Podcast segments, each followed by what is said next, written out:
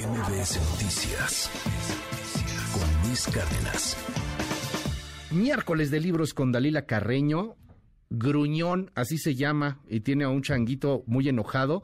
Está muy padre este libro para compartir con la familia, con los más pequeños, particularmente. Dalila, cuéntanos de Gruñón. ¿Quién es este changuito, por cierto? Bonito día.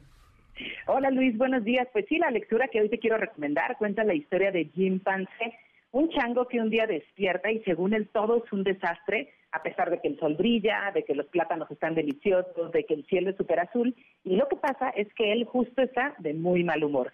¿Cuántas veces, Luis, nos hemos topado con personas a las que vemos molestas, con las cejas fruncidas? Pues así es como se siente el protagonista de Gruñón. A lo largo del libro, escrito por Susan Lang e ilustrado por Max Lang, dos de las figuras más importantes en temas de literatura pues infantil y juvenil, Jim Pancé se encuentra con su vecino, el gorila Norman, quien le comenta a todos los demás animales de la selva, pues que él amaneció muy, muy enojado. Es ahí cuando los pavos reales, las cebras, los lémures, los cocodrilos, las ranas, todos lo invitan a tomar una fiesta, a reírse, a bailar, a brincar, pero Jim Pancé está muy, muy de mala. Eh, hoy en día, Luis, el tema de gestión emocional en niños y bueno, también en adultos va cobrando cada vez más fuerza y Gruñón es una gran opción para justo poder hablar de los cambios de ánimo y cómo manejarlos.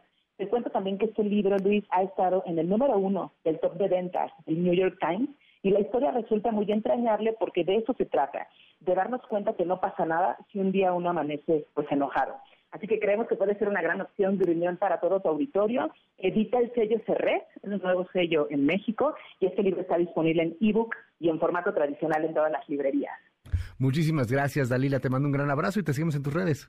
Claro que sí, muchas gracias en arroba dalcarrera. MBS Noticias con Luis Cárdenas.